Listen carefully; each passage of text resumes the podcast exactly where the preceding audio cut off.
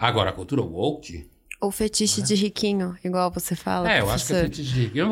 De fato, sociologicamente, é, é uma esquerda de universidade de cara americana, seguramente, principalmente de gente das costas, leste e oeste dos Estados Unidos. Tipicamente, uma discussão de alguém que não precisa tomar na cara algum risco grande de fato. Né? Imagina o povo woke enfrentando Hitler.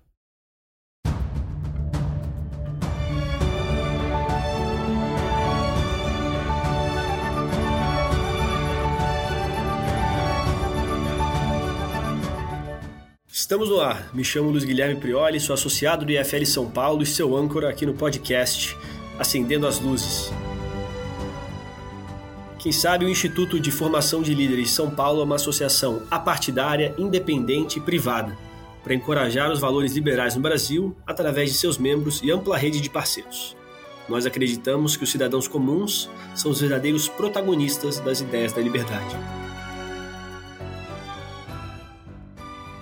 Hoje de co-host comigo temos Mayara Correia, gerente de podcast do FLSP e fundadora CEO da Proxy, empresa de consultoria especializada em gestão de projetos, compliance, gestão de riscos e auditoria interna.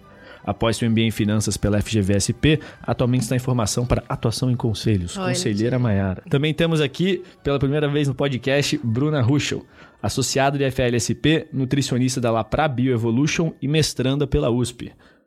E nosso convidado especial, Luiz Felipe Pondé, ou Pondé, para quem conhece o País Basco francês. Filósofo, escritor, professor universitário e palestrante. Pondé é doutor em filosofia pela Faculdade de Filosofia, Letras e Ciências Humanas da Universidade de São Paulo, com pós-doutorado pela Universidade Tel Aviv, em Israel. Hoje apresenta o programa Linhas Cruzadas, da TV Cultura. Pondé escreveu, dentre outras obras, o Guia Politicamente Incorreto da Filosofia e Marketing Existencial. É também colunista da Folha de São Paulo. Pondé, muito obrigado por você estar aqui hoje com a gente, conversando com. Pô, a gente vai conseguir tocar em vários pontos de liderança. E eu tenho uma curiosidade sobre como você chegou onde você chegou, assim, né? Como o, o filósofo, esse autor, esse produtor de conteúdo que tem programa. Como que a- na sua trajetória você chegou a esse, a esse- como alguém alcança o cargo de filósofo, assim? A autoconcepção. é uma curiosidade mesmo. Então, bom dia, agradeço o convite. Prazer é nosso, pô. FL, né? De vocês aqui. Maiara, Bruna, Luiz Guilherme. É um prazer estar aqui. Olha, veja, é, eu, eu acho que talvez a primeira coisa que eu diria é dei sorte, tá? E eu lembro quando eu fiz concurso para PUC, isso no final dos anos 90, ah, eu fiz o memorial, né? Como você tem que fazer para concurso de universidade. E eu lembro de uma das arguidoras, professora Marília, ela estava me arguindo sobre o memorial e tal. Ela falou: Ah, eu tinha uma crítica para fazer para você. Você ah, atribui muito sua trajetória à sorte e tal. Não tem. Você não fazia uma referência às suas próprias virtudes, o que você fez e tal. E eu falei para ela: Olha, professora, eu atribuo a sorte porque assim, eu tenho.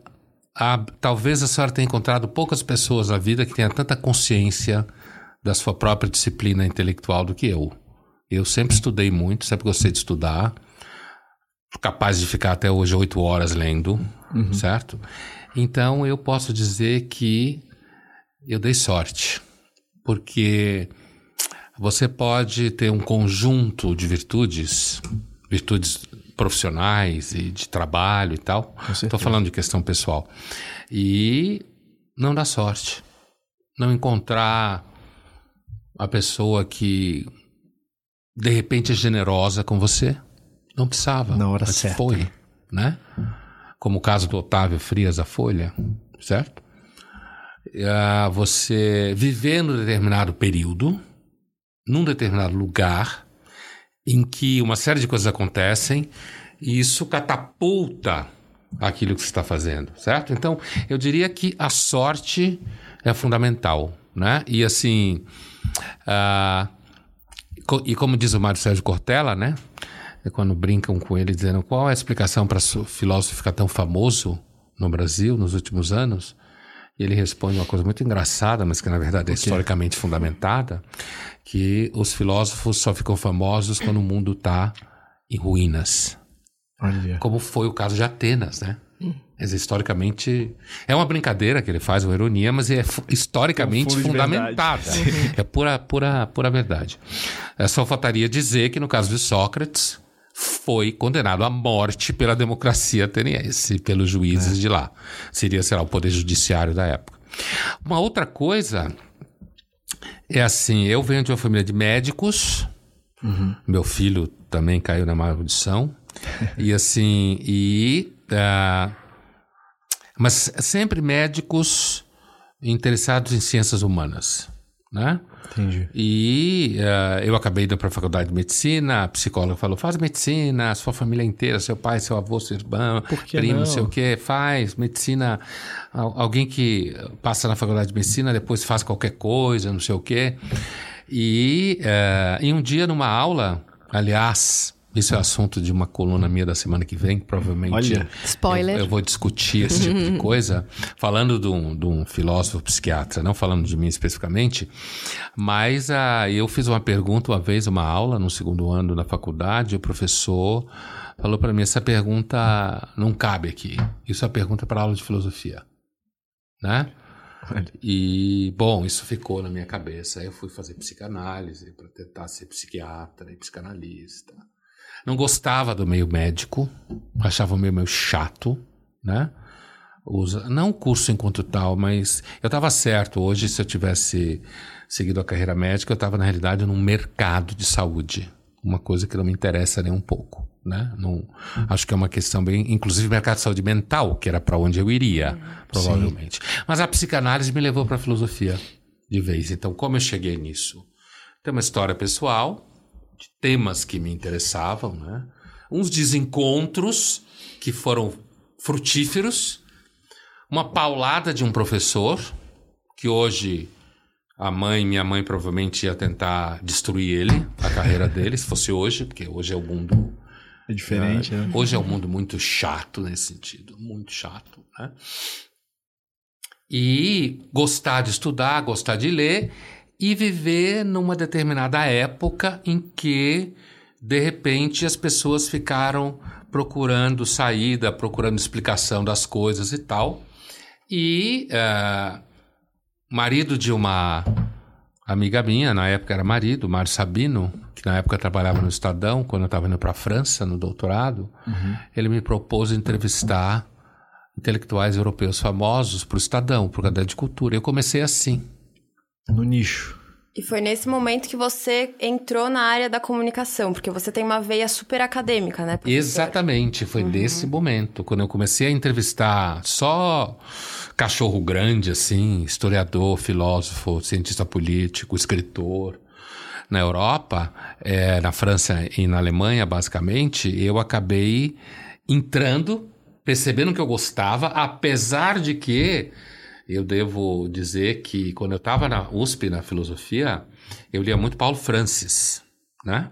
Não sei se vocês já leram Paulo Francis, Não mas para quem é do FL é uma literatura que vocês deviam ler. Fica a O dica que, que, que, que você recomenda? É um que jornalista. Não, tem duas Francis? coletâneas que a Folha organizou de Legal. colunas dele, tem duas, né? Ah, uma, se não me engano, o nome é Diário da Corte, se não me engano, porque era o nome da coluna dele. Tá, vou anotar aqui já. E, Paulo é, Francis. é, e tem uma outra que é mais recente, que é a segunda profissão mais velha do mundo. Que ele dizia que era o jornalismo. A primeira é a prostituta, a segunda é o jornalista. Essa é a porrada que ele dava no jornalista, sendo ele um deles.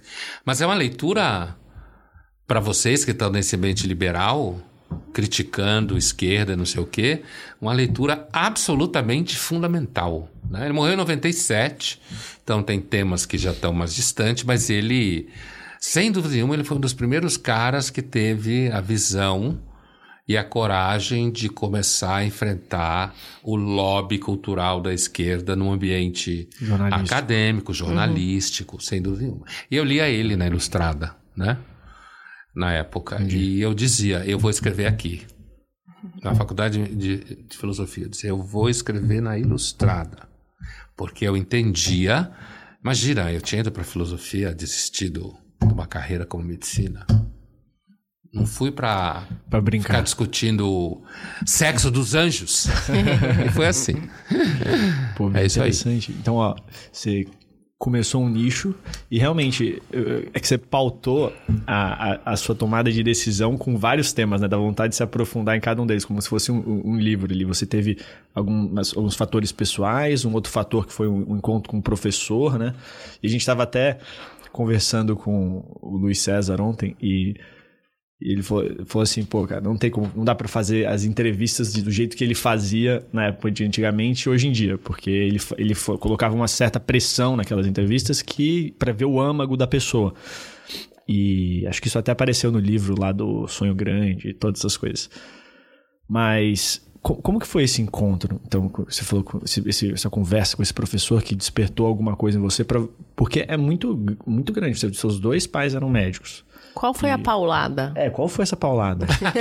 a gente, quer saber essa da paulada. Que eu tava procurando. Porque é, eu, eu, acho muito curioso esses drives, esses momentos assim que, que mudam de direção, sabe? Que aí depois, olhando para trás, fica muito. Eu sempre adoro também ligar os pontos da minha vida. Assim, ah, isso aqui liga aqui, isso aqui liga aqui, mas na hora, pô, pra tomar um choque desse. Então, antes disso, eu devo dizer que eu dei sorte com a família também. Perfeito. Dizer, no sentido de que ninguém na minha família tentou me convencer do contrário. Eles não falaram, quando... não, você tem que ser isso. Não, não, não, não. Quando eu disse que eu ia para filosofia, ninguém falou, ah, que horror, não sei o quê. Eu sabia que eu estava dando um salto mortal. Eu tinha um filho e era casado. Caraca. Né? Eu estava dando um salto mortal. E a possibilidade de eu cair de cabeça no chão e arrebentar era grande. Eu caí de pé. Isso também é sorte. Uhum. Né? Por mais que você treine, não sei o quê. Tanto da minha família quanto da minha mulher, que também não me pressionou para ela não, não, fez questão de, digamos, ser mulher de médico. Uhum. Né? Como sempre foi uma coisa muito significativa. Agora, essa paulada, especificamente, foi um professor que recentemente eu soube que ele veio a falecer, é, professor Harry Lindsay. Eu morava na Bahia, eu estudava na, facu na Universidade Federal da Bahia, certo. Faculdade de Medicina. Ele era da UNB e estava passando um tempo lá dando aula de imunologia. E a minha pergunta foi Uh, qual é uh, como que um paciente, a gente estava discutindo casos de pacientes terminais com, com patologias de imunologia, imunológicas, né, que até hoje não sabe muita coisa do assunto. E, é, e eu perguntei como que um paciente terminal se vê diante do fato que está indo em direção ao nada. A pergunta foi exatamente ah. essa. E ele olhou para minha cara assim e disse assim: o senhor, ah. essa pergunta está errada. O senhor está na aula errada. Essa é uma pergunta para aula de filosofia. Entendi. E virou para o lado e continuou. Tipo assim, não enche Isso o saco, importa, moleque. Cara. Isso... Não enche o saco, moleque, né? Essa, hoje, se um professor dá uma resposta dessa, uhum. não foi acolhedor, não foi parceiro, não respeitou o processo do aluno, aí, aí a mãe, a psicóloga, o advogado da mãe, de repente, quer dizer, é, entendeu? E assim... A, resp a, resposta dele, essa paulada, porque na hora eu senti como uma paulada. Uhum. Tipo assim, porra. Caraca. Levei um chute no saco aqui. Né? na frente de todo mundo. Tipo, assim, sua besta, o que, que você está perguntando isso aqui na aula de medicina, de imunologia? Mas uh, eu nunca esqueci, porque ele estava certo. Né? Naquele meio ali, naquele... Ele estava pro... certo. e assim, e assim, esse é um exemplo para mim de como esse essa época meio sombria que a gente vive hoje, do ponto de vista da censura disfarçada, do medo, de todo mundo só poder falar alguma coisa que é a favor de ou a favor do, uhum. certo? É, como isso pode fazer com que pessoas, da minha situação ali, eu era um moleque, aluno de medicina, estava no segundo ano, uh, despertem para algumas coisas, entendeu? Ah, Alguém que fale para você reto, olha meu, você está perguntando aqui não tem nada a ver com isso aqui. É outra aula. Onde você está com a cabeça? O nada? Mas que é isso, o nada? O que, que você quer dizer com isso?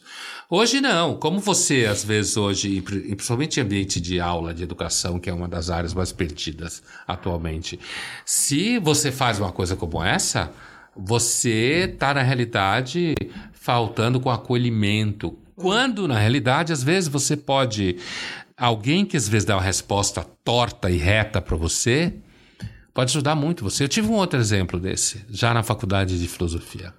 Ah, então, eu tive um professor que me deu zero. Zero? Certo? Zero. trabalho? Renato Janine Ribeiro. Grande. Renato Janine de esquece o Beto. nome Eu só CPF, tive tal, endereço. professores. Eu só tive grandes professores, né? E dei muita sorte também nisso. Legal. E ele me deu zero. Era um curso sobre Hobbes, né? Thomas Hobbes. Hobbes. E eu fui à secretaria procurá-lo, né? Entender zero. Ah, isso é realmente. Né?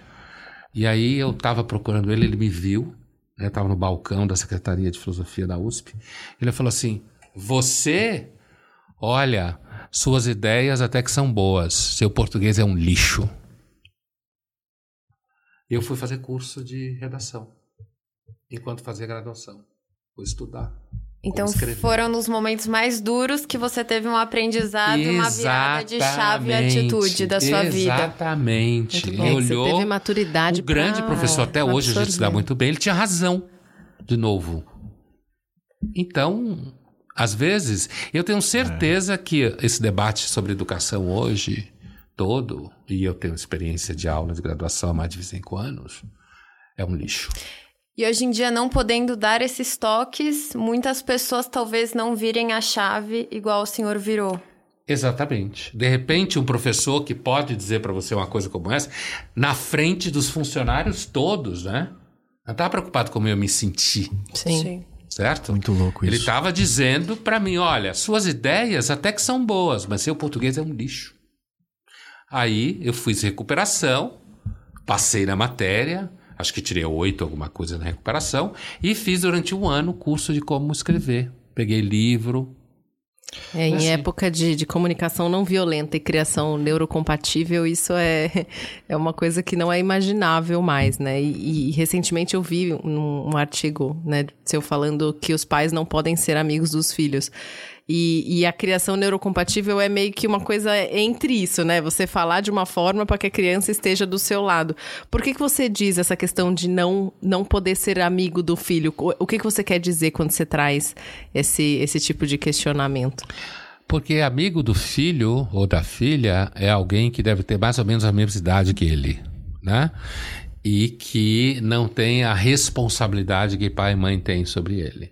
Essa ideia do pai e mãe ser amigo, amigo dos filhos, na realidade, é uma forma de recuo, de medo, eh, de cagaço, certo? Da responsabilidade de você ter que bancar coisas que às vezes você mesma não tem certeza. Certo? Do que você está fazendo. É, e às vezes isso gera até o desrespeito, né? É, é, Ah, bom, inclusive isso. Eu já vi muito aluno e aluna falar coisas sobre pais em sala de aula. Hoje é mais difícil porque hoje os alunos quase não falam nada. Porque um tem medo do outro, um tem medo que o outro grave, ah, um tem medo, vira, ba- vira barraco, né? Hoje você só pode falar de duas ou três coisas que tenha certeza que ninguém vai falar mal de você. E, mas eu vi por exemplo, muitas alunas falarem do horror que elas sentiam quando a mãe ah, queria parecer irmã delas. Elas usavam a expressão que hoje não circula mais, que tinha a ver com a figura do programa da Xuxa, que eram as paquitas, aquelas menininhas bonitinhas que ficavam dançando. Falar, minha mãe parece uma paquita velha. Entendeu? Então, assim. E é, essa coisa da. O problema da educação não violenta, comunicação não violenta, é que o, o- a crítica à comunicação não violenta não é uma defesa de comunicação violenta. É a defesa de que você possa falar certas coisas que são necessárias. Tanto o meu professor de imunologia quanto o meu professor de filosofia política, no cotidiano, eles não eram pessoas violentas. Eles não estavam querendo me ferrar Claro. certo? Eles não estavam, tipo assim, eh, eh, maltratando ninguém. Eles estavam na função de pessoas mais experientes que conheciam a área. Um percebeu que eu estava deslocado com aquele tipo de preocupação, e o outro percebeu que eu até tinha boas ideias, mas meu português era um lixo, eu não ia parar em lugar nenhum. Com o português daquele da área de filosofia, querendo escrever. É, mas para você receber um feedback desse, você tem que estar preparado para absorver ele também, né? E eu acho que é que a, que a juventude de hoje, e às vezes até me coloco também nesse mesmo balaio, a gente não tá pronto para receber e, e mastigar e trazer isso para um lado positivo. É um exercício que a gente precisa fazer muitas vezes, né? Não tá mesmo. É isso que eu me referia aos alunos hoje, 18. É claro que tem exceções, hein? Sim, sim. Sempre tem exceções. Eu mesmo nesse semestre posso lembrar aqui de três ou quatro sessões, uma turma de 22 alunos, tá? O seu comportamento como professor mudou ao longo do tempo por conta dessa mudança de mentalidade das pessoas, professor? Então, por exemplo, eu parei de fazer prova oral que eu sempre fiz prova oral. Eu fiz prova oral na faculdade de medicina, na faculdade de filosofia. Você se caga de medo e tal. Mas, assim, é a melhor forma do professor saber o que você sabe. Ainda é. mais com o chat GPT, que eu assisti um vídeo é. seu falando sobre isso, então, né? Então, a, é, eu fazia prova oral, não só porque eu tinha feito muita prova oral na faculdade, porque eu achava que era um método bom para o professor saber o que o aluno sabe, também pelo fato de que era um momento em que o aluno tinha que enfrentar seu frio da barriga, certo? Uhum. Que você vai ter que enfrentar na vida milhares de vezes, Total, muito pior do que uma avaliação. Você, sua palavra ali, outro olhando. E também porque os alunos copiavam trabalho na época, copiavam da internet. Aluno, você sabe como é, aluno é tudo igual, não faz diferença a idade. Ele quer se livrar do pepino. Então, na época que não tinha GPT, mas tinha copiar e colar. Uhum né? Então, uh, colegas ficavam ali tentando identificar, e eu nunca tive paciência para fazer esse tipo de trabalho, de ficar cerceando para ver se a pessoa está fazendo alguma coisa certa ou errada. Eu nunca, por temperamento, eu nunca tive paciência para isso. Então, eu mudei para avaliação oral. Hoje eu não faço mais prova oral individual, mas continuo trabalhando com seminários que tem lá um frio na barriga específico, eles têm que montar peça de teatro, a gente estuda clássicos. Uhum. E aí eu vou dizer para você uma coisa: uh, o temperamento dos alunos hoje, uh, essa forma que a Mayara se referia, a dificuldade de lidar com, às vezes, respostas um pouco mais retas e tal, uh, isso fez com que, na verdade, eu ficasse mais formal do que eu era. Uhum. Porque a formalidade Distancia. é uma forma de você se proteger. É verdade. É, né? Então, eu não consigo ser completamente formal, porque eu não sou dessa natureza, mas eu me tornei um professor mais formal na relação com os alunos. Uhum. Menos brincadeira, certo? Uhum. Uh, porque eu sei que. E aí vem outro fator. À medida que eu fui tendo inserção na mídia, e à medida em que eu fui ficando famoso, quando eu fui para as redes sociais, e eu fui porque tinha muito perfil falso, por isso que eu fui para as redes uhum. sociais. Quer dizer, eu fui profissionalizado, né? Eu não estou nas redes sociais. Eu estou o conteúdo profissional e quem gerencia é uma empresa chamada Doca, que são ex-alunas minhas, hum. todas, as quatro. Então, eu não tenho relação com as redes sociais. A única relação que eu tenho é responder perguntas de seguidor do vídeo do YouTube, uhum. certo? Ou no Instagram. Eu não sei de comentário, eu não sei do quando me xingam, quando me pedem casamento, quando perguntam se eu sou casado, não sei nada disso. E elas sabem que eu sou assim, elas não trazem para mim.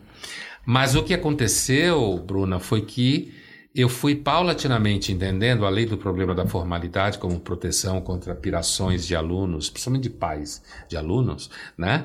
É, que é o pior desse, dessa situação, não é nem tanto alunos, são os pais dos alunos. É assim, é, eu fui percebendo que quando eu entrava na sala, entrava a figura da mídia, uhum. né? Confunde, então, né? Então eles já tinham uma percepção minha de mídia, uhum. né? E então o que que aconteceu? Primeiro eu fiz um desvio de rota no conteúdo, eu passei a discutir clássicos. Uhum. E com isso eu me afastei das pautas de mídia Atuais. nas quais eu estou envolvido.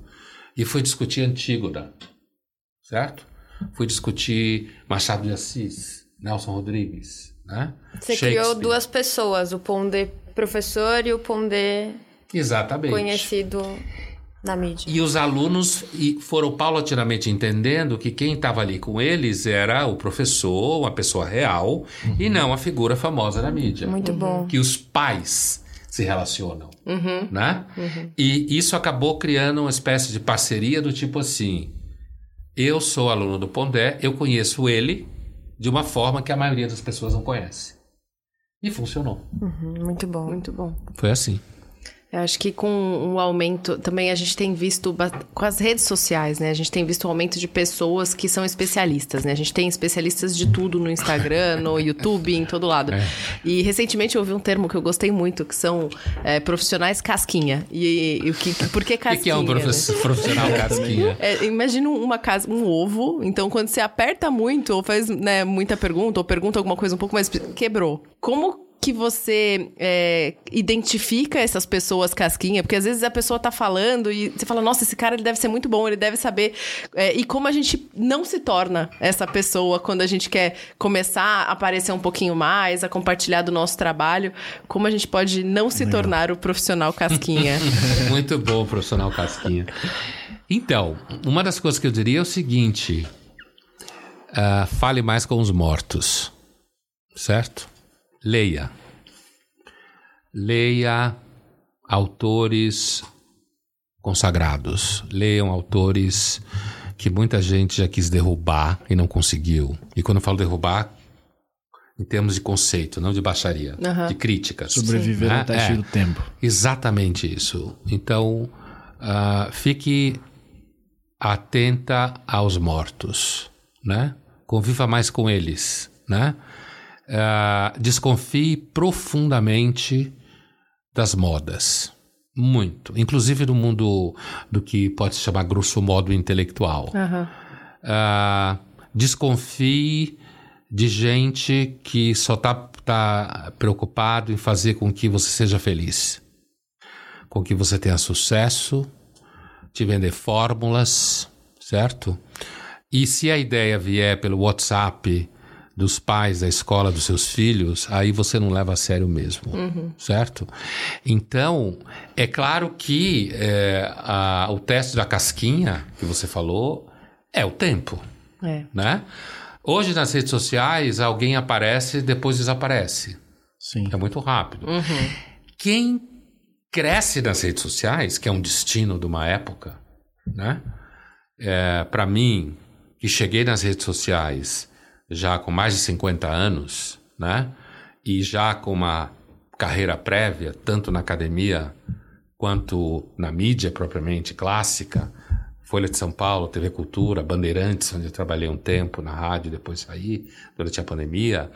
Então, assim, eu cheguei nas redes sociais com uma credibilidade e um conteúdo prévio. Isso faz toda a diferença. Quando você está preocupado em fazer sucesso das redes sociais, a chance que você vire um casquinha é muito grande. Uhum. Porque não há nada mais terrível, do ponto de vista da vida intelectual, do que você querer agradar o mercado. Ou querer agradar pessoas. Uhum. Nada pior. Né? Como meus dois professores. Se eles quisessem me agradar, eles não tinham me dado toques tão importantes. É. Agra querer agradar as pessoas hoje eu acho uma catástrofe. Mas olha, olha como as coisas acabam se ligando, né? Esse comportamento nas redes sociais, que nem você falou, o destino do tempo, junto com essa parte dos professores, querendo agradar os alunos, porque eles têm medo dos pais dos uhum. alunos que vão lá, com os advogados e tudo mais. Esse negócio de você agradar, parece que por trás dele tem um medo. Né? Eu acho que tem mesmo. E esse medo, você, você atribuiria ele ao quê? Assim, é a, por exemplo... Ao cancelamento. A esse cancelamento, é. a um shaming nível societário, uma perseguição jurídica, assim, Acho que, que, que você citou vários, várias razões, vários né? Canais, né? É, do ponto de vista jurídico, acho que a gente vive numa verdadeira época de assédio judiciário, né? Qualquer um pode processar, o Ministério Público pode te processar, Depende do cara que está lá no poder, o juiz pode destruir a sua vida, a sua carreira, a sua família com um clique, né? A partir de uma ideia que ele tem que está longe de ser a priori, está uh, longe de ter credencial poderosa, além da função burocrática de ocupar aquele lugar, né? Uhum. E é, então isso é um fator medo, porque uh, a gente vinha até conversando, uma era no carro, e num determinado momento eu citei uma frase de um escritor americano que viveu grande parte da vida na Inglaterra, Sim. Harry James, na virada do século XIX para o XX, o irmão do filósofo psicólogo de Harvard, William James, era uma família muito rica que produziu dois grandes intelectuais da época, um filósofo psicólogo, outro escritor. Mas o escritor foi viver na Inglaterra porque achava os Estados Unidos muito chato o que eu acho que vale até hoje, essa avaliação do Harry James, né? Então, assim, é, ele tem uma frase que ele escreve um livro chamado Princesa Casa Máxima, 1884, 5 por aí. Uhum. Foi um livro muito criticado na época e depois ficou muito famoso, que é uma história de, do movimento anarquista na Europa, né? E tem uma personagem princesa italiana que é anarquista, que é uma espécie de uma das personagens principais que dá o nome ao romance. E quando ele está discutindo a, a, crítica péssima que ele recebeu, tanto nos Estados Unidos quanto na Inglaterra, a obra dele, ele fala que ele tinha um problema, ele, Harry James, porque ele sofria de uma coisa que ele chamava de imaginação do desastre. Uhum. Né? Que era a capacidade de você olhar para a vida sabendo, e aí vem a segunda parte da citação dele, que a vida pode ser uh, furiosa e sinistra. Certo? Certo. E, uh, portanto, quer dizer, uh, ela, a vida de fato pode ser furiosa e sinistra. Né? É claro que você precisa, principalmente se você é empresário, eu costumo dizer isso, você tem que ser otimista. Tem mesmo. Quem precisa de um empresário pessimista? A empresa vai quebrar. Uhum. É. Filósofo pode ser pessimista, certo? Psicanalista podia, hoje nem tanto, porque começa a competir pelo mercado, dá, tem que ter as ideias bonitinhas, né? uhum. né? Mas, então, assim, eu acho que tem uma série de fatores. Ah, ah, o fato de que a vida é perigosa, quanto mais você tem que mentir sobre o fato da vida ser sinistra, mais medo você tem. Ah, o fato de que hoje as redes sociais transformar o mundo num mundo extremamente instável e visível de todas as formas. Você pode perder negócio, patrocínio, vida pessoal, tudo pode ser destruído numa velocidade gigantesca, né? E a sociabilidade, né? Fundamental. Pararem de te convidar para jantar, você perder negócio. Em todos os níveis profissionais. Aí, não estou falando só de empresário. Em todos os níveis Em todos os níveis profissionais. Um... Então, a, a Afora o fato de que, aliás, como nos ensinou o professor Renato Janine Ribeiro, dando aula de Hobbes, hum. que o Hobbes escreveu certa feita que quando ele nasceu, a, a mãe dele deu à luz a ele e seu irmão gêmeo o medo. Certo? Então, quer dizer, uh, ele se via como mais esperançoso do que o seu irmão gêmeo, o medo, né? Que estava sempre ali do lado dele, né? Então é natural que se tenha medo, porque é para se ter medo mesmo, né? É arriscado. Uhum. A vida é curta, tudo pode acontecer, você pode perder as coisas. O problema é que se você resolve negar as justas razões do medo, dizendo que tudo é lindo, fica pior. Uhum. Porque a vida pode ser furiosa e sinistra. Com certeza. E, e muitas não, vezes. não adulta, né? Exatamente, não adulta. Não adulta. Eu ouvi é. um, um, podcast que o professor falou do, das quatro, dos quatro marcadores de adultar. Eu até anotei aqui que eu achei Foi. muito legal. Falei. É, era, me corrige, tá? Se eu anotei errado. Vamos lá. Vamos, vamos aprender a adultar. Você pegue sua caneta. Ganhar dinheiro suficiente para se sustentar. Sair da casa dos pais sendo autônomo, pagando suas próprias contas. Ter relacionamentos afetivos que durem mais do que um ano e planejar ter um ou mais filhos. E que as pessoas adultam proporcionalmente proporcionalmente ao nível financeiro. Geralmente, quem tem uma é, menos conforto na casa dos pais tem que sair antes e adulta mais rápido, né? Eu achei isso genial. Então, essa análise é de uma psicóloga americana chamada Jean Twenge. Né? Em atividade, inclusive acabou de lançar um livro novo chamado Generations, em que ela analisa The Silent Generation, Baby Boomer, né? X, Z, uh, Z Millennials, o Diaba 4, que é uma invenção da publicidade americana que ganhou credencial científica, uhum. né? mas é uma invenção da publicidade americana. Então, assim, uh, tanto que o conceito de geração está muito ligado a objetos de consumo inspiracionais, né?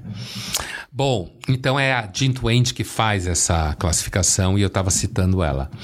E, uh, uh, e é isso mesmo que você citou você citou corretamente.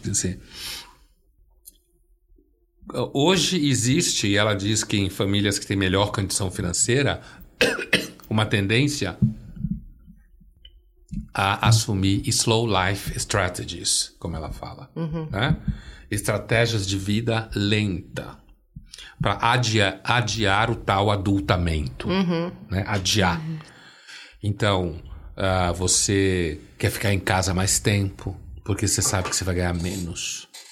Então você fica em casa para manter o padrão de vida. É uma coisa não consciente isso. É, na realidade, Ou assim, consciente. acho que- É. até pode ser consciente, Aham. né? Aqueles que acham que está montando uma estratégia de sucesso, está sendo consciente. Mas é um movimento, tipo assim, é para que que eu vou sair aqui da casa dos meus pais, inclusive para sofrer, né? E para sair muitas vezes precisa do pai ou da mãe que alugue o apartamento, compre o apartamento, certo? Então vai ganhar menos do que os pais, vai ter uma queda, fazer um downgrade na vida material, né? No cotidiano da vida material. Então, ah, para você adultar, você precisa ser responsável financeiramente por si mesmo. Senão você passa a vida inteira ah, terceirizando a responsabilidade. Tem gente que faz até os 70 anos isso. Né? Mas aí é uma questão psicológica e de mau caráter. Exato. Né? E, ao mesmo tempo, quer dizer, é, sair da casa dos pais é um sinal de adultamento. Ah, manter um relacionamento por mais de um ano significa ser capaz de não ser tipo um bostinha que reclama de tudo. E que Existe projeta. alguém que te tolera.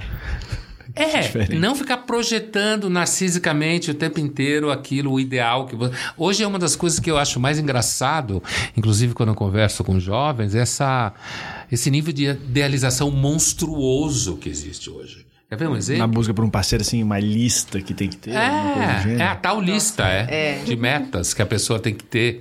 Eu, eu acho, eu olho para isso, para mim é como se eu estivesse vendo a minha neta, eu tenho uma neta de sete anos, de tipo assim, nem ela faz mais isso, né? Outro dia ela sofreu uma desilusão amorosa, tem sete anos. e ela tava falando com a minha filha, que é tia dela, ela é filha do meu filho, e ela falou assim, ah, não, ah, não, eu não vou nunca mais confiar nos homens. Imagina, sete anos. Professor, isso vai frase? muito ao encontro do aumento da solidão, que você menciona muito. Sim, claro, porque quando você fica uma pessoa muito chata, achando que na realidade é só uma pessoa que está exigindo seus direitos no relacionamento, a tendência é ficar só. Então, assim, quando a Jean Twain fala da capacidade de manter um relacionamento pelo menos mais de um ano, significa que é, é, você é capaz de ultrapassar esse nível de idealização. Quer ver um exemplo de idealização que eu acho muito engraçado Qual? hoje? Já escrevi sobre isso na Folha, na coluna. É essa divisão entre maternidade real e maternidade ideal. Como assim? É, as Qual que é? meninas mães jovens fazem às vezes essa diferença. E tem todo o universo nas redes que percorre isso. Que é assim: a maternidade ideal é a maternidade que não é a real. Que a mãe se anula É. fazer tudo pelos filhos, né? É, é que fica tudo lindo, maravilhoso, que funciona. Enquanto que a maternidade real é o conflito constante que você vive. Secreções, Entre trabalhar, se você tudo. é boa mãe, se não é, como é a relação com o pai, se tiver marido por perto e pai. Quer dizer, não existe maternidade ideal. Só existe a maternidade real. É. Inclusive tem a depressão pós-parto, né? Que eu vejo muito em consultório, por exemplo. Mulheres grávidas que idealizam uma coisa e depois que tem um filho, muda muito o cenário. É uma e- coisa que sempre aconteceu com algumas mulheres. Depressão pós-parto é um traço da, da maternidade, né? Eu, uma das áreas que eu tive mais experiência enquanto estava na faculdade foi gineco e obstetrícia. E, é, e por acaso, né? Eu caí nisso meio que uma chance, o colega convidou e tal. E isso já era uma coisa, e sempre foi uma coisa que acontece. Igual a ansiedade? Então, a ansiedade, eu acho que a ansiedade hoje é pior. Mas ela é pior, a ansiedade que se espalha socialmente é muito fruto da intenção de controlar tudo. Inclusive ter metas e listas, né? É, que é uma, uma condição moderna. A modernidade que é controlar a contingência. Isso está em Francis Bacon, filósofo, criador do método indutivo, entre os séculos XVI e XVII. Você tem que atar a natureza para que ela responda para você o que você quer. Então, você tem que controlar Previsibilidade. para produzir previsibilidade 10, na natureza. 20. É, É isso, isso. mesmo. Só que isso cresceu nos últimos tempos. A, a ideia de você controlar tudo, de você ter formatos de como se vive, de como você conseguir ser uma pessoa que vai enfrentar todas as necessidades no mundo que sempre foi incontrolável e hoje mostra o seu caráter incontrolável maior do que quando se brincava de hippie nos anos 60. Isso pra você deve ser quase risório, né? Porque perguntando a sua trajetória, você atribuiu a uma palavra, sorte. Sim. Então, assim, realmente, e a gente tava. Eu até falei isso num outro podcast que a gente teve com o Felipe Miranda, que algo muito curioso, que a gente tava tendo uma conversa aqui no IFL Reads, que é um evento que a gente tem aqui dentro do IFL, do ciclo de formação, no qual um associado ele apresenta para os outros membros um livro, alguma coisa assim. Então a gente se reúne na casa de alguém e. E a gente estava falando sobre Maquiavel, só que estava também apresentando esse fator de sorte. A e aí fortuna. surgiu uma pergunta, né? O que que influencia mais no seu resultado que a gente estava trazendo uma visão mais profissional, né? A sorte ou suas próprias, sua própria meritocracia? E teve aconteceu um, um pequeno fator assim que depois a gente foi falando com diversas pessoas e sempre confirmaram. As pessoas que trabalhavam dentro da empresa como executivos, como colaboradores, elas atribuíam o sucesso delas muito mais à meritocracia. E todas as pessoas que estavam na parte empreendedora, numa parte, ou seja, que você- eu acho que você está numa fronteira menos organizada, né? Porque você está frente ao desconhecido e você está mais ciente daquilo que você sabe que você não sabe, atribuíram a sorte. E ficou muito trágico, porque 100% das pessoas que eram colaboradores atribuíram a meritocracia. 100% das pessoas que eram empreendedoras atribuíram a sorte. É muito didático, isso é muito claro. É. De fato, acho que como experiência profissional, provavelmente descreve uma experiência bastante real essa, né? Inclusive o Maquiavel, que falava de fortuna, né? Que é sorte, ele usava a expressão fortuna, que era muito comum na época dele. deusa fortuna. Se usar, né? A deusa fortuna, né? E que ele dizia, inclusive, que era a deusa porque sendo mulher só valoriza ousadia e coragem, certo? Então, outra, outra coisa que você não pode falar hoje, hum, né? Eu já vi barraco em sala de aula por conta desse tipo de discussão, né? Entre as meninas. Quando algum menino quer falar, eu digo, fica quieto, deixa elas falarem. deixa elas falarem entre elas. É assunto delas. Não, não, não fala, ele falou, eu vou apanhar no corredor, eu falei, vai. Então fica quieto, né? Aprende quando você deve falar e quando você não deve falar num determinado assunto. E o Maquiavel, ao mesmo tempo, falava da virtude, né? No livro O Príncipe, onde ele fala disso. Que a gente traduz por virtude, né? Que é uma tradução da expressão grega arete, que significa excelência, virtude. Ah, e, e, na realidade ele dizia que a vida é muito dominada pela fortuna.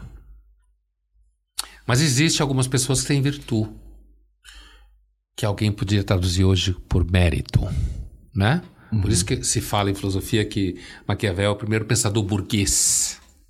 Não burguês que vai shopping, como se pensa, mas burguês como uma classe social que é voltada para a ideia do mérito, do trabalho e da competência, para o bem e para o mal, né? E o, o Maquiavel deixa muito claro que pessoas que não têm virtude, elas acham que tudo é culpa da fortuna, né? E só quem tem virtude Uh, ou exercita a virtude, porque não é alguma coisa que você nasce como um órgão, exercita a virtude, é capaz de identificar quando é de fato a fortuna e quando de fato é a sua preguiça. Né? Perfeito. Então, essa fronteira que estaria alguém que vai para o mundo, que vai empreender no mundo, seja lá que atividade for, essa, essa fronteira ela é melhor percebida por quem é obrigado a exercer certas competências diante de um universo que gira ao redor da fortuna. E eu vou dizer para vocês uma coisa que isso ficou muito claro para mim. O quê? Quando eu comecei a ir para mídia, né? E comecei a trabalhar na mídia e trabalhar aqui, trabalhar ali, e depois redes sociais e a, a questão de se você é relevante ou não é, a sua permanência na mídia e tal. E eu olho e olhava para os meus colegas professores, eu percebia muito claramente que a imensa maioria deles vivia num mundo absolutamente seguro. É claro que podia ser demitido em alguns casos, né? Não é que era uma, um paraíso. Mas é uma paraíso zona de conforto. Uma zona de conforto, que seu patrão para você xingar, ou o Estado, ou a fundação em que você trabalha. Você tem férias, tem décimo terceiro, né? E quando você vai para a mídia, ainda tem algum elitista na mídia, mas é cada vez menos. Na mídia não trabalha com CLT praticamente. Para quem trabalha na frente da câmara, ou trabalha na produção, ou na direção. Então, você está ali, na chuva. Né? Você tem que lidar com questões de fato. Tá acontecendo tal coisa no Brasil. Ah, PL da fake news, sei lá. E aí você tem que se posicionar. Você tem que ir para cima do assunto. Você tem coragem ou não tem? O professor não, ele pode passar a vida inteira dando aula de Kant, ou seja lá do que for, e ele está protegido. Então eu vi isso que você descreveu aí. Mas é muito bom ter pessoas que sabem muito se comunicando muito bem também, juntar os dois, que é muito difícil. Normalmente uma pessoa só acadêmica que tem dificuldade de se comunicar para que todos entendam, porque na minha visão, um bom professor é o que fala e todo mundo entende. E outras pessoas que só se comunicam, mas não têm a bagagem e o conhecimento que o senhor tem. Então, acredito que é muito bom quando tem essas duas junções de, de personalidade que você tem. E eu descobri isso em duas situações, assim. Eu descobri no sentido que na hora eu prestei atenção, né? Uma foi quando eu devia estar na sexta ou na sétima série. Agora se fala sexto, sétimo ano, cada época se fala de um jeito. sei lá. Depende do burocrata da vez. Quando era pequeno. É, então assim, mas ah, na época se falava fundamental, curso fundamental. E aí eh, o professor de redação mandou a gente criar jornais e apresentar. E o meu grupo escolheu a mim para apresentar. Eu nunca tinha apresentado nada, estava me cagando de medo. E quando eu comecei a apresentar, eu fui percebendo que os colegas estavam rindo e gostando do que eu estava falando. E aí eu pensei, Opa. Eu parei de ficar com medo. Captou a atenção dele. E percebi que eu captava a atenção deles. Não era que eu estava fazendo piada necessariamente, mas que o meu jeito de falar funcionava. E depois foi quando eu devia estar no segundo, terceiro ano de medicina, tinha filho, estava casado, não dava para ganhar dinheiro em plantão, né? era estudante. E então eu tive que me virar. E eu fui dar aula de inglês. Eu percebi que eu gostava de dar aula. E percebi que os alunos se divertiam comigo na aula.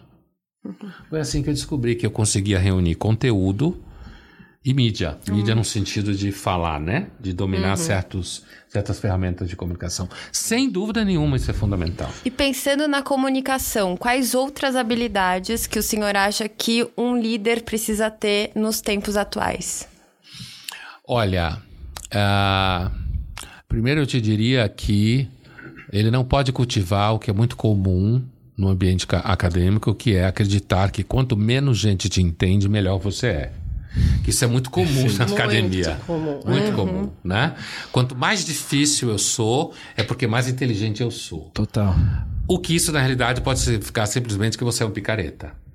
Porque como ninguém te entende, então ninguém Você sabe pode falar direito o que você qualquer tá coisa. falando. Parece que ele tá falando alguma coisa Ninguém legal, sabe do que tal. você está falando. Então, eu, eu tenho a impressão que hoje o Aristóteles provavelmente diria: você está redescobrindo a roda. Porque Maquiavel também ia dar gargalhada do que eu vou dizer agora. E, inclusive porque eu lembro que um outro professor, Paulo Arantes, falou na aula, primeira aula de filosofia que a gente teve na USP, ele disse: Olha, vocês não estão aqui para achar nada. Tudo que vocês pensarem, alguém já pensou muito melhor que você e muitas vezes. Calem a boca e leiam. É o famoso quebrar pernas do curso de filosofia. né? Não vai por aí tendo opinião. Fale com Toda os hora. mortos. Fale com os mortos. Exatamente. os mortos sabem muito mais do que você. Provavelmente. Inclusive sobre muitas das coisas que acontecem hoje. Porque eu vou dizer o seguinte: eu acho que além da, do skill de comunicação, de de repente falar fácil, lembrar, que isso foi uma coisa que eu aprendi muito no jornalismo, muito, com o Otávio, né? Quando ele falava assim: lembre que tem alguém querendo entender o que você está escrevendo. Lembre, né? É, no jornalismo, uma outra expressão que ele costumava usar, jornalismo é muito redundância. Volte ao mesmo assunto. Use determinadas frases, porque o leitor é efêmero. Ele é efêmero, por definição. Ele está aqui, depois ele está ali e tal. Então, se você usa um certo argumento, um certo tipo de frase, ajuda a ele se fixar naquilo que você está querendo dizer para ele. O óbvio precisa ser dito, né? Várias vezes. Inclusive pelos profetas, como dizia o Nelson Rodrigues, né? Que só enxergam, são aqueles que enxergam o óbvio. Então, assim, uh, isso eu acho que é uma, uma qualidade. Uma outra qualidade que eu acho, inclusive, hoje em dia, muito fundamental, é isso que o Aristóteles e Maquiavel iam rir da minha cara. É a coragem. Hum. Eles iam dizer, a gente já sabe disso, ó, né? É a coragem. Quer dizer, se você, de alguma forma, quer ser relevante, leva isso a sério e sabe que isso impacta pessoas. Você é responsável, ah, então ah, você de alguma forma é líder. O que em comunicação se chama você faz opinião, né? Ah, você tem que ter coragem, porque o mais fácil, principalmente hoje em dia, que são tempos bem poucos democráticos, apesar de se falar muito ao contrário, é uh, hoje em dia o mais fácil é você se alocar num determinado grupo, achar que aquele conjunto de ferramentas e conceitos que você tem responde tudo, né? E que a partir dali você vai entender tudo e acomodar tudo, né? Uh, ou A ou menos A, tanto faz qual é o grupo que você está. Hoje isso é o mais fácil. Uhum. É, usar uma linguagem que seja juridicamente correta. Não é nem mais politicamente correta. Agora é juridicamente correta, porque o politicamente correto ascendeu ao espaço jurídico, virou lei, uhum. né? Então você se move ah, num ambiente em que determinadas palavras, determinadas ideias podem de fato. Eu não estou me referindo a fazer piada escrota, uhum. né? Estou me referindo a discutir coisa séria. Você está se movimentando num ambiente que ele é de fato hostil uhum. a você poder, porque a palavra pública é uma palavra muito perigosa, porque você não sabe quem está te ouvindo. Uhum. Seguramente a chance de interpretarem você errado é enorme. Sim. Né? Acharem que você está falando uma coisa quando está falando outra. Né? E então, nesse sentido, eu diria que a coragem para qualquer líder hoje é fundamental, inclusive no ambiente, não necessariamente alguém que trabalha na mídia, mas no ambiente que você lida com pessoas. As pessoas hoje, uh, a vulnerabilidade se transformou numa credencial, né? Todo mundo quer ser vulnerável em alguma coisa uhum. para exigir algum direito, para dizer que merece A ou B ou C. Uhum. E seguramente o Aristóteles e o Maquiavel iam dar muita risada disso, achando que a gente está descobrindo a pólvora. Mas pelo menos a gente chegaria à conclusão que, assim, continua sendo como era na Grécia Antiga e como era no Renascimento Italiano. Uhum. Né? A coragem continua sendo uma característica fundamental. E, como toda virtude, não só a coragem, elencada pelo Aristóteles e uhum. outros, a virtude é, é tímida. Ela é silenciosa. Ela não se autoenuncia. É o outro que reconhece. Aquele que fala que é rei tempo. não é rei. Não é rei. Queria fazer Exatamente uma pergunta isso. mais. É, pensando na, na atualidade, mais especificamente nessa semana, para pedir uma opinião sua um pouquinho mais polêmica. É, qual o impacto, né? Como que você vê a chegada dessa visita do Maduro aqui no Brasil? Você acha que daqui a alguns anos isso vai ser só um pedacinho de um parágrafo em algum Nós... livro? Ou se isso afeta de alguma forma a nossa credibilidade ou o impacto para o Brasil como um todo? Credibilidade eu não sei, viu? Porque o mundo dos, do ponto de vista dos negócios, quando você faz negócios, você pode fazer acordo com qualquer um, uhum. contanto que dê retorno. Né? Veja que o Maduro é um ditador, populista, autoritário, e o seu pai espiritual Chaves já o era. E, por exemplo, o país que se acha que é, se acredita que é o digamos assim, o grande guru e líder da liberdade mundial, não está nem aí para isso na América Latina. Pode ter quantos ditadores tiver. Os Estados Unidos só se preocupou com a América Latina durante a Guerra Fria. A América Latina é zero de importância geopolítica. Zero. Não importa praticamente nada. certo? Isso não significa que ela não seja mercado de consumo para determinadas empresas, de fato o é, né? Mas se na Venezuela você tem um presidente autoritário ou não, se esse presidente autoritário continuar a fazer negócios ou gerar negócios, pode ser autoritário. Ah, é claro que no caso do Lula e da vinda do Maduro aqui no Brasil tem um contexto específico que é o Lula é um cara que vem de uma tradição sindicalista meio esquerda, né? Mas ao mesmo tempo é um político extremamente pragmático, né? O que muita gente da esquerda do próprio PT não entende. Que ele é um político extremamente pragmático. Então, essa coisa de receber Maduro de volta no Brasil, isso pode significar tanto influência do Lula no espaço latino-americano, que o Lula, o Lula é um cara que o sonho dele era ser presidente da ONU. Não sei se ele vai conseguir. Teve percalços ao longo da história. Mas o sonho dele, quando deixou de ser presidente, era ir para a ONU. Por isso que ele tem essa, essa- esse certo ego gigantesco em termos geopolíticos. Acho que vai resolver a guerra da Ucrânia, toma uma invertida do Zelensky, acha que ia resolver o problema israelo-palestino. Imagina, ninguém resolve o problema israelo-palestino. Achou que ia resolver o problema com o Irã, né? O, o Lula ele tem uma espécie de ah, complexo de que o ego dele é maior do que na verdade ele é, do ponto de vista inclusive geopolítico principalmente. Então, eu acho que a vida do Maduro, eu não acho que o Brasil vai virar uma Venezuela necessariamente por isso. Inclusive, o Brasil pode virar uma Venezuela e muitos empresários continuarem a lidar muito bem com isso, como lidou bem com o governo PT durante muito tempo. Né? A gente deve levar a sério a ideia de que business as usual, de fato, é as usual. Né? Agora, do ponto de vista que você falou, se pode virar um parágrafo, ah, acho que sim. Na realidade, eu acho que a nossa época quase inteira, nos livros de história daqui 500 anos, vai ser uns dois parágrafos. Né? Inclusive a cultura woke, né? Ah, essa então?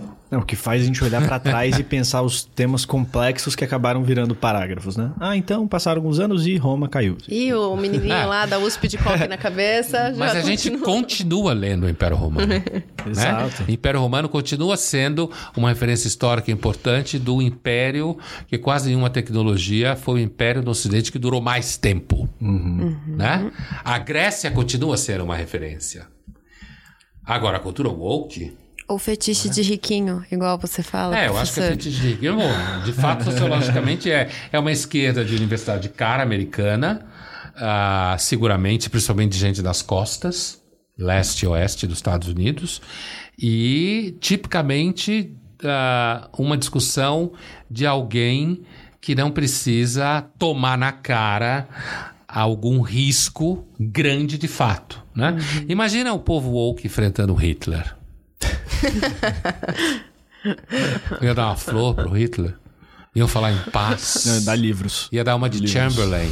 É, de repente ia achar que levar livros pro Hitler ia fundament... seria fundamental. né? Os alemães produziram alguns dos melhores livros, não os nazistas, mas anteriores e depois, e Hitler queimava livros. É. Muito né? bom.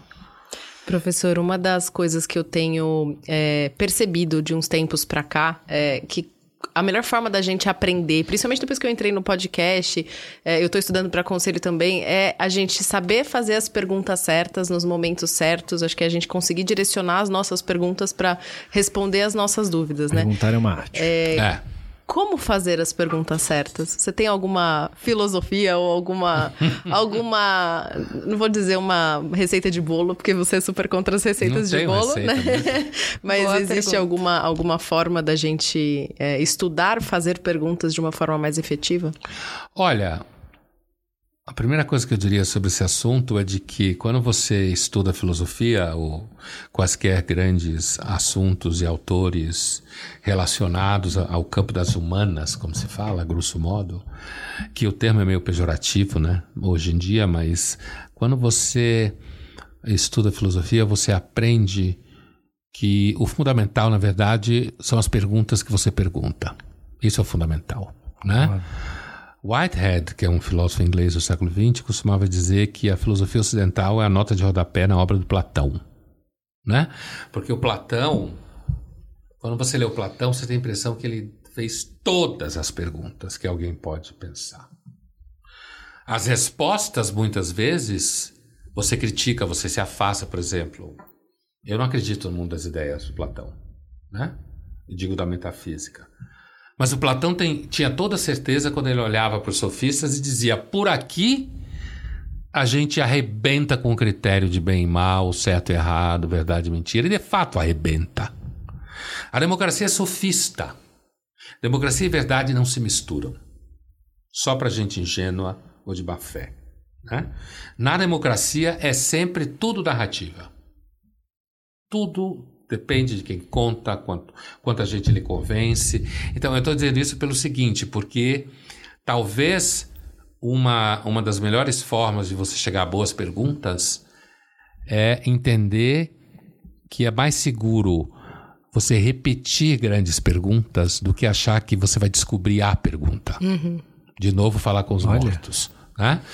Repetir Isso não é uma sessão espírita. Não, não é uma sessão espírita. o copo não vai começar a se, a se mexer. Muito né? bom. Então, assim, não é Ouija, né? Mas é assim, ah, porque normalmente os mortos de sessão espírita falam coisas que são absolutamente banais e gerais.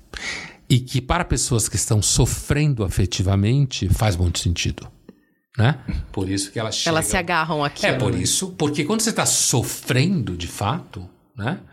É, quando você está sofrendo, e aí, recentemente eu estava revendo um filme que pouco importa aqui qual é, mas um, um sujeito fala para o outro que tinha problema com, com o filho que era drogado e tal, e ele, o pai vai encontrar com o filho depois de muito tempo e tal, e aí esse sujeito que é amigo do pai ah, fala para ele assim, ó, pega leve e fala o nome do filho que eu não lembro qual é.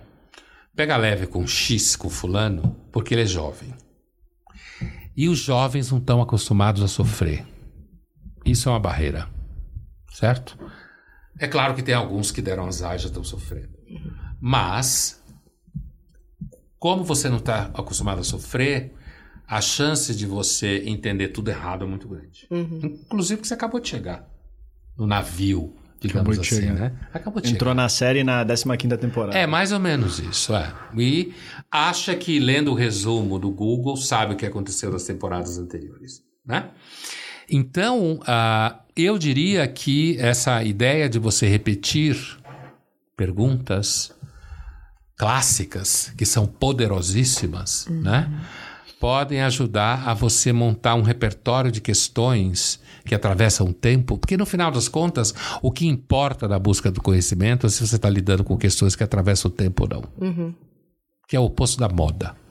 Então, você perguntar coisas como: ah, você acredita ah, que de fato a liberdade resolve tudo? Essa é uma pergunta extremamente poderosa. Você acredita que a humanidade evolui? Né? Ah, quem você acha que tem razão? Pessimistas ou otimistas? Estou chutando aqui exemplos, né? Ah, você acredita na vida após a morte? Isso é uma questão fundamental, que inclusive tem a ver com o papo espírita que a gente estava levando. Uma pessoa que chega a uma sessão como essa, normalmente ela está chegando com muita dor. Tipo, perder um filho. E dizem por aí que é a pior perda que existe. Eu ainda bem não experimentei isso até hoje. Mas perder um filho, né? ou mesmo perder pais jovens, né? sofrer uma grande catástrofe na vida, né? sofrer uma injustiça gigantesca, ser roubado pelos familiares num inventário, por exemplo, sofrer uma injustiça de um juiz, por exemplo, né? Isso pode levar você a buscar conforto. Então nunca dá, nunca dá para a gente ah, não levar a sério coisas que levam as pessoas a sofrer. Né? Ainda que muitas das respostas você olhe e diga assim, não, essa resposta, já que eu não estou sofrendo, eu posso olhá-la de uma forma mais analítica. Sim. Né? E então, mas eu diria isso, né? Ah, você acredita em vida após a morte? E eu, eu digo para vocês assim, no programa Linhas Cruzadas, em que a gente está transitando quase sempre por perguntas muito importantes, eu diria que essa pergunta é uma das perguntas que mais move as pessoas. Você acredita em vida após a morte? Por quê? Por que não?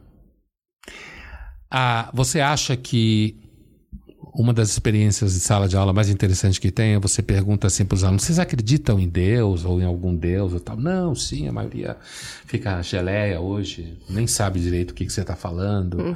né? Mas é, alguém diz assim: não, eu sou ateu, né? 18 anos e ateu. Chegou o ateísmo rápido, né? 18 anos e ateu. É, e eu pergunto: ah, então você acha que você nasceu por acaso? É. Ah, então você acha que uh, você só existe porque teu pai gozou na tua mãe um dia. Choque total. Parece que eu mudei de assunto. Na realidade, eu não mudei de assunto. Falando a mesma coisa, é? Tô falando a mesma coisa. Falando tá pegando o ateu casquinha, é isso. É aquilo que chamam por aí de ateu todinho. né? Então, assim. Muito bom. O choque. Como assim? Só porque minha, meu pai gozou da minha mãe? É claro, se ele tivesse gozado outro dia, não era você. você, outro esperma, outro óvulo, não era você. Agora, jogue isso para toda a sua árvore genealógica. Imagine quanto cara teve que gozar uma mulher exatamente naquele dia, com aquele esperma e aquele óvulo para que você existisse. Choque total. Mas eu estou falando de acaso. Só que eu estou falando de acaso com nome próprio, na experiência real da vida. Uhum. Né? Então, perguntas abstratas, perguntar questões graves de modo abstrato pode não ajudar. Uhum. É por isso que é, é, é, desrecomendado, né? A gente usar esses termos é, como feminismo, trazer os termos, porque a pessoa já vem com uma ideia formada na cabeça e ela trava a comunicação, ela só tá ali pronta para se defender. Hoje né? em dia, isso com certeza. É. Inclusive, me dá um bode do cacete esses assuntos. Já discuti muito isso na Folha hoje, eu nem discuto porque dá sono pra mim. Eu sei que a gente tá chegando ao fim, o LG é. já tá movido aqui. Mas eu tenho, juro, uma última pergunta que eu, que eu tinha conversado, inclusive, com o professor. É, é, jogo rápido. É, depois de um. É, as pessoas, depois de um tempo de estudo, conforme você vai crescendo né, na vida, seja de uma forma intelectual, profissional, você uhum. vai tendo mais dificuldade de lidar com as pessoas é, normais, os meros mortais, né? Digamos assim. Como que o professor, né, é, que é uma pessoa tão culta, como que você faz amigo? Você tem. Como você, como Olha, você conhece as pessoas? É, que transcende é, como fazer amigo. Como é, você, faz amigo. você consegue conversar de igual para igual com as pessoas, assim, no seu dia a dia? Como que você se sente? Ou você isso? pratica ah, tá a solidão. A é, Ele tá aqui solidão. com a gente, pô. É. Olha, eu diria o seguinte. Uh, se você entende no dia a dia por encontrar e conversar besteira, né? É, eu digo para você que ah, muitas vezes eu simplesmente desligo o botão do filósofo. O botão uhum. do filósofo eu desligo, né? E então encontro ali, por exemplo, eu posso encontrar amigos que gostam de fumar charuto. E a gente se encontra. Você também gosta? Gosto. Então, amigos que gostam de fumar charuto. A gente se encontra, só caras, né? Porque se tiver mulheres muda completamente a conversa. Quem diz o contrário é mentiroso. Tanto para homens quanto para mulheres. Só caras, e aí a gente tá fumando charuto, isso é o que nos faz. A gente se contrai, tem é advogado, empresário, né? eu, filósofo. E a gente conversa sobre coisas que são coisas do dia a dia que interessam a todos nós. Charutos, política, mulheres, né? E a gente fica ali dando risada. E eu sou capaz de passar horas fazendo isso, né? E, e, porque ali uma das melhores formas de uma pessoa encontrar comigo num ambiente como esse é não me fazer pergunta cabeça. Uhum. Se me fizer pergunta cabeça, eu brocho, né?